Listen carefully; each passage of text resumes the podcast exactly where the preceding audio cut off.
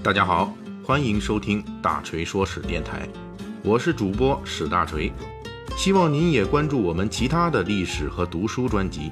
那里有更丰富的内容等着您。您也可以关注我的微信公众号“大锤说史”，在那里您可以伴着文字听我的声音。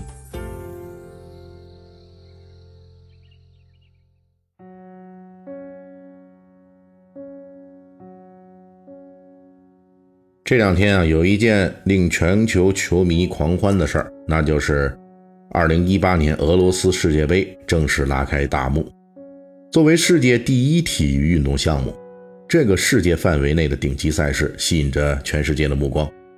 大锤在前几期的《水浒细节解密》中说过，咱们最近讲的都是《水浒传》中的白道、官道，已经讲过了《水浒》中涉及的八十万禁军教头、科举官制等等内容。不过，我们也在这个过程中插播过《水浒传与儿童节》这样的题目，这个可以参见《水浒细节解密》的第四十九集《水浒传：儿童身上的时代密码》。由于眼下呢全面开战的世界杯啊是目前这吸引眼球最高的活动，所以本期我们呢再插播一条，那就是跟大家聊一聊《水浒传》中涉及的古代足球运动蹴鞠。咱们这期之后继续回归《水浒传》的官道，讲述其中的秘密。说到蹴鞠啊，在古代它的字面意思就是它的运动内容，蹴就是各种脚踢球的动作，而鞠就是古代的球，蹴鞠合在一起，也就是我国古代的足球运动。它在我国起源非常之早，在神话传说中，炎黄二帝中的黄帝时代就已经开始踢足球了，在传说中。那时候踢的足球材质啊有点恐怖，主要是来源于被皇帝击败的蚩尤的身体部件。有的说是用蚩尤的脑袋，有的呢说是用蚩尤的胃啊把它切下来，然后呢这胃里边填着东西再当球踢，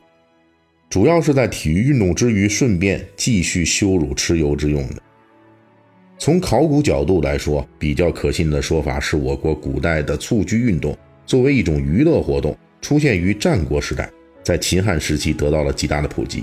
像我们后世所熟悉的汉高祖刘邦、北击匈奴的名将霍去病、横槊赋诗的曹操等等，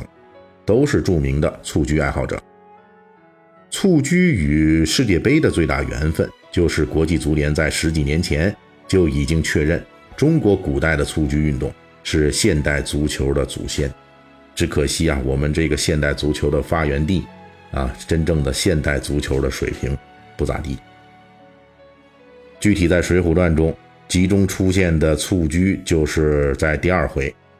描述擅长蹴鞠的高俅如何凭借高超的踢球脚法，获得了当时的端王，日后的北宋皇帝宋徽宗的青睐。书中写道：“也是高俅何当发迹，时运到来。”那个气球腾地起来，端王接个不着，向人丛里直滚到高俅身边。那高俅见气球来，也是一时的胆量，使个鸳鸯拐踢还端王。端王见了大喜，便问道：“你是甚人？”高俅向前跪下道：“小的是王都尉亲随，受东人使令送两般玉玩器来进献大王，有书呈在此拜上。”那端王。且不理玉丸器下落，却先问高俅道：“你原来会踢气球？你唤作什么？”高俅插手归附道：“小的叫高俅，胡乱踢了几脚。”端王道：“好，你便下场来踢一回耍。”高俅拜道：“小的是何等样人，敢与恩王下脚？”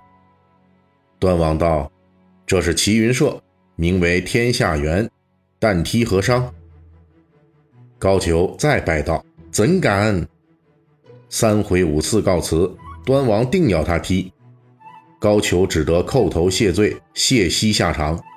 才几脚，端王喝彩，高俅只得把平生本事都使出来奉承端王。那身份模样，这气球疑似吊胶粘在身上的。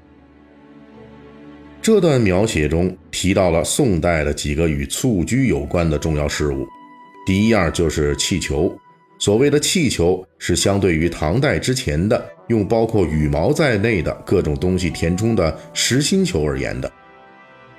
从唐代开始，蹴鞠的球就改用了牛或者猪的髓泡，啊，也就是膀胱，吹上气充当球的内胆，外面再用皮子包裹，构成了真正意义上的皮球。北宋时代的皮球已经有了很好的加工工艺，施耐庵在这里的写作是非常准确的。第二样就是高俅在意外接到端王踢过来的皮球之后，施展了一招踢球的脚法。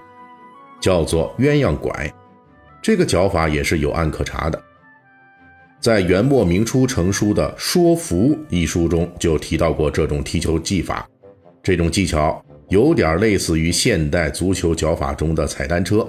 不过区别在于，现代意义上的踩单车目的是突破过人，而鸳鸯拐则更倾向于一种花式足球杂耍。做这个动作时，球是在脚面上方的。也就是说，高俅施展的这一手，重点不在于踢，而在于耍，把球在自己脚面上玩的团团转，就是不掉下来。这也是宋代人评价蹴鞠球星的标准，那就是球终日不坠，也就是一整天耍这个球，球就好像被吸在身体上一样，怎么玩都不会落在地上。正是因为高俅施展的这个杂耍，才会勾得酷爱蹴鞠的端王在后续的情节中。反复要求高俅下场表演，而且高俅正是因为第一次表现就显示出了对球的高度掌握作为铺垫，这才会有后面的这气球疑似吊胶粘在他身上的惊人表演。出现的第三个蹴鞠名词就是齐云社，这也是宋代著名的足球协会加足球俱乐部的综合组织。《水浒传》中端王所说的齐云社。跟后面的天下元是对应的，因为齐云社又称为元社。鼎盛时，齐云社的足球会员发展到遍布天下，所以才有天下元之说。作为我国古代最早的足球组织，齐云社兼具现代足球协会和足球俱乐部的部分功能，设置了足球领域的职业道德规范，包括十不踢、十不许等等。每年。会组织全国足球球艺比赛和等级评比，而且会员在各地巡回表演的时候，还可以在当地的齐云社分社得到免费的款待。施耐庵之所以引用齐云社的典故，目的在于通过这个典故来强调皇帝和高俅都属于齐云社足球爱好者，在足球领域交流时并没有贵贱之分，因此端王才会不顾礼节，跟一个小小的仆役高俅搞到了一起。但是施耐庵在这里的情节安排实际上是弄错了，因为齐云社第一次出现在历史文献中是在南宋时期，齐云社也是南宋才出现的组织，而在宋徽宗和高俅活动的北宋末年，齐云社和天下元之名还没有出现。当然，历史上的宋徽宗确实是非常喜好蹴鞠运动的，他不仅赏识高俅的脚法，还在皇宫里搞足球队打比赛。说到这儿，肯定有读者听友们要问了：既然我国古代蹴鞠历史如此悠久，而在宋代又达到了如此普及的程度，从皇帝到地痞都喜好此道，怎么我国古代的蹴鞠就没有发展为现代足球运动呢？为什么没有发展出来今天举世瞩目的世界杯呢？这是因为蹴鞠运动在宋代之后遭遇了来自内外两方面的重大打击，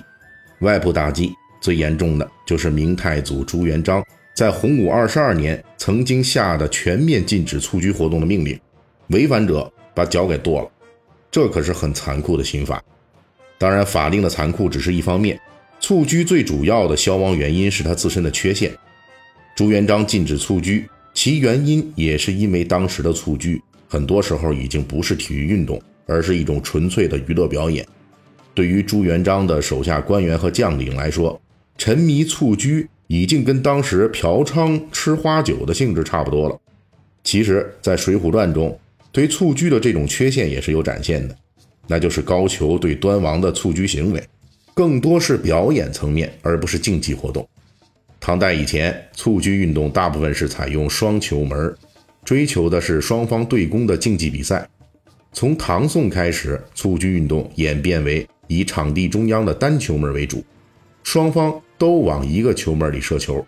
从此开始，蹴鞠运动逐渐从竞技比赛向技术表演方向发展。后来的南宋齐云社，一方面普及蹴鞠运动，一方面更进一步强化了足球的杂耍技能。